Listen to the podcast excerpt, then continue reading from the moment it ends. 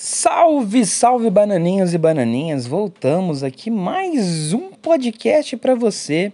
Esses podcasts é, como já estou falando há dois episódios, esses vão ser nesse formato mais simplinho, sem música. Essa minha voz aveludada, só que não. A gente vai são episódios curtinhos, vão ser drops, a gente vai falar rapidinho e comentar alguns episódios de algumas séries que a gente está assistindo. Tenho que lembrar que nós estamos de férias e eu estou no interior, na casa da minha mãe, então por isso vão, haverão barulhos como passarinhos, telefones, TV, papagaio e tudo mais. Mas vamos lá então. Ao episódio de hoje a gente vai falar sobre zona de combate. Ele tem um nome em inglês que eu não sinceramente não peguei, eu acho que não importa, a gente tem que valorizar a nossa língua portuguesa e fazer com que as coisas se localizem. O, os estadunidenses e outros países, eles nos obrigam, quando exportamos os nossos filmes, a localizar o filme. O filme tem que estar dublado, eles não leem legenda, a gente então precisa também se valorizar. E é isso.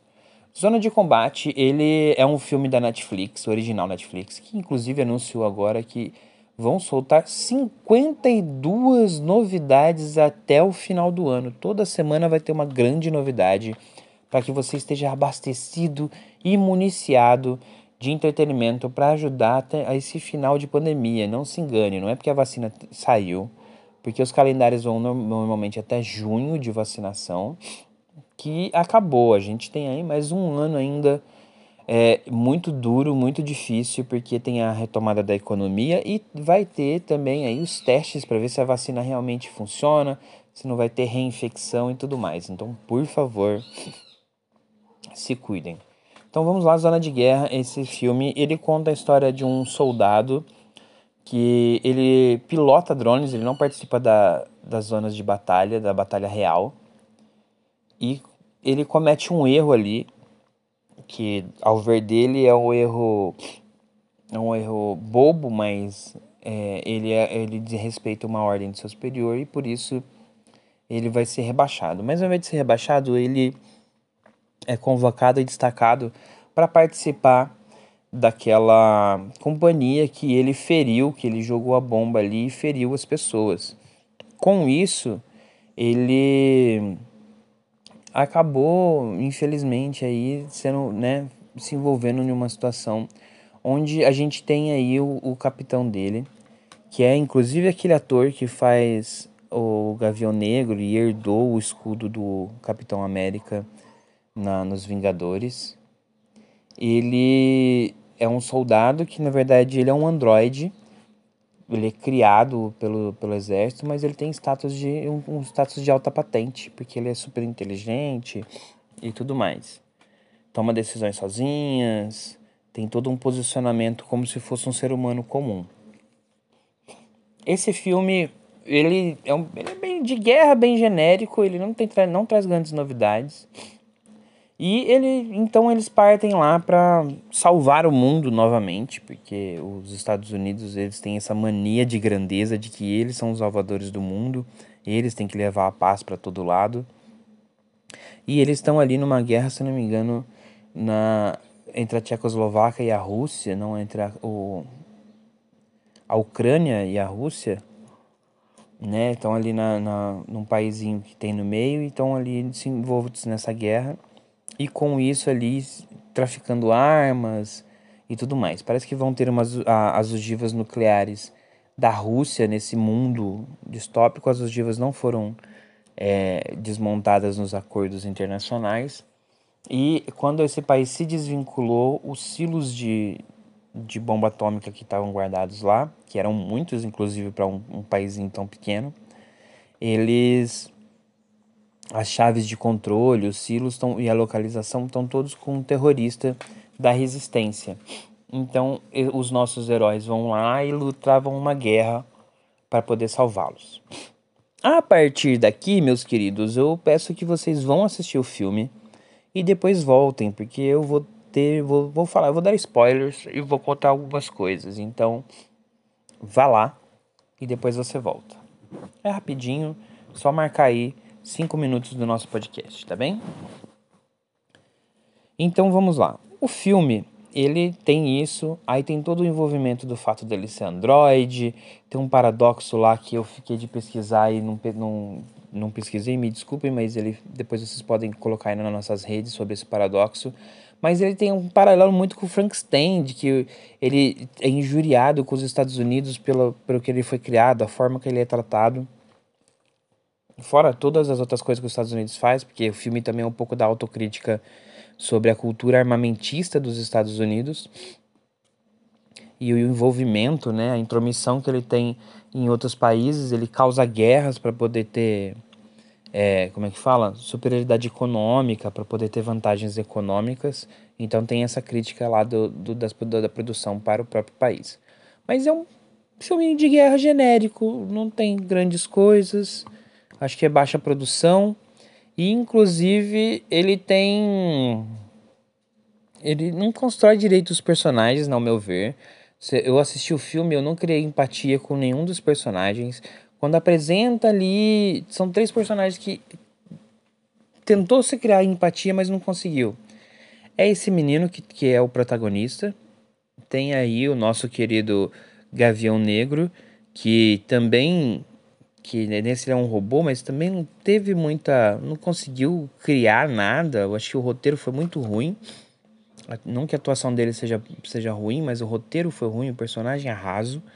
E aí a gente tem também ali a líder dos dos dos rebeldes, porque o que, que acontece? Ela tem um orfanato que ajuda as pessoas, é como se ela fosse só uma uma atravessadora ali, um contato. E aí, na verdade, ela é a líder dos rebeldes, mas cara, não cria empatia. Às vezes que ela aparece é muito raso ela não mostra tudo que tem que, que, que poderia mostrar, tudo que tem para construir, ela não participa das lutas, não coloca o seu pessoal para participar. Ah, que na verdade faz todo sentido, não é minha briga, por que, que eu tenho que fazer isso? Tem um robozão querendo ir lá se enfiar por mim, vai e deixa meu, meus conterrâneos aqui em paz, né? Mas acontece isso, e o próprio vilão também é um vilão genérico, ele não gosta dos Estados Unidos, parece que copiaram ele do, do, do, dos vilões do Duro de Matar, aqueles irmãos lá. Porque assim, ele só não gosta dos Estados Unidos, tá tentando, diz que tá tentando libertar seu povo, mas é um traficantão de arma. E é um vilãozão genérico. Caiu ali na armadilha do robozinho, que é que, que era, tava agindo como agente duplo, achando que tudo ia dar certo, caramba, quatro. Só que no fim das contas não tinha novidade nenhuma, sabe? Aí depois a briga final é contra o protagonista e o robô. O cara era um robô super forte, o cara era quatro, foi derrotado por um moleque que não tinha nem experiência em combate de guerra. E é muito forçado, inclusive, a própria redenção dele ali no meio do filme. Sei lá, não ficou bom. Não ficou bom. Eu, eu particularmente não gostei do filme, eu achei que foi muito fraco, muito raso, mas é gostoso para se divertir, assistir no final de semana e quem sabe ter ali um aproveitamento, ter um, ter um momento de diversão, principalmente se você gosta desse tipo de filme, tá bem? Então eu acho que foi isso assim, não tem grandes novidades sobre esse filme, por isso que não dá nem para se estender, por isso que não compensa nem a gente juntar aquele time todo que você gosta, que você ama e que você nos ouve aqui. Esse foi o nosso dropzinho de cinema. A gente não tem um nome ainda para esse quadro. Eles vão ser episódios curtos, alguns muito curtos, outros nem tanto. O do Wanda foi até o mais comprido até agora, mas é porque tinha lá tinha assim mais detalhes e mais entrega, tá bom? Então é isso. Não se esqueça do nosso Bananas Club, que é o onde você pode ser membro e ajudar a nossa comunidade. Vá visitar o Laranja Cast, porque eles lançaram uma loja. E aí, então, tem o Laranja Cast, é o Laranja Store. Vai lá, você compra camiseta, boné, compra brin brinquedos, brindes, é, action figures, lembranças, tudo para do que o nerd gosta, que o nerd quer e que o nerd gosta de dar. Não se esqueça também de visitar o Rise e o Senhor e a Senhora Rise no canal Rise Chapadão no, Insta no Instagram e na Twitch. E não se esqueça também da Mickey Tropa, se você gosta aí de um gamezinho, então esses são os dois canais para você ver LOLzinho e você se divertir, tá bem? Miki Catropa, você M-I-K-I, Catropa, como se fala. E aí você pode então acompanhá-los em todas as redes sociais. Tem meu querido amorzinho que é Tailine, que você pode procurar aí por Tailine BS em todas as redes, inclusive pode encontrá-la através do nosso site. Você a encontra ela lá porque é ela que escreve e coloca a maioria das matérias lá. No nosso site, óbvio, você tem aí notícias do mundo game, mundo nerd, mundo geek, mundo otaku e mundo tech. Você pode estar acompanhando tudo e pode manter aí a sua manter o seu o, o, o manter-se informado, tá nos ajudando. A sua visita vai ser muito bem-vinda muito bem-quista. Então visite aí www.tmcaolho.com.br ou em todas as nossas redes tmcaolho para que você possa estar informado e nos ajudando. Eu sou o Taz Assunção, agradeço muito a sua participação, o seu, o seu carinho. Vá até as redes sociais, diga o que você achou sobre esse podcast, sobre o que a gente está falando, sobre o filme, dá a sua opinião também. A gente tem uma classificação aqui de filmes que é de uma a cinco bananinhas. Esse filme eu classifico como duas bananinhas, tá? Eu acho que ele não merece nem três. Deixa aí quantas bananinhas você acha, tá bom? Esperamos por você. Até lá!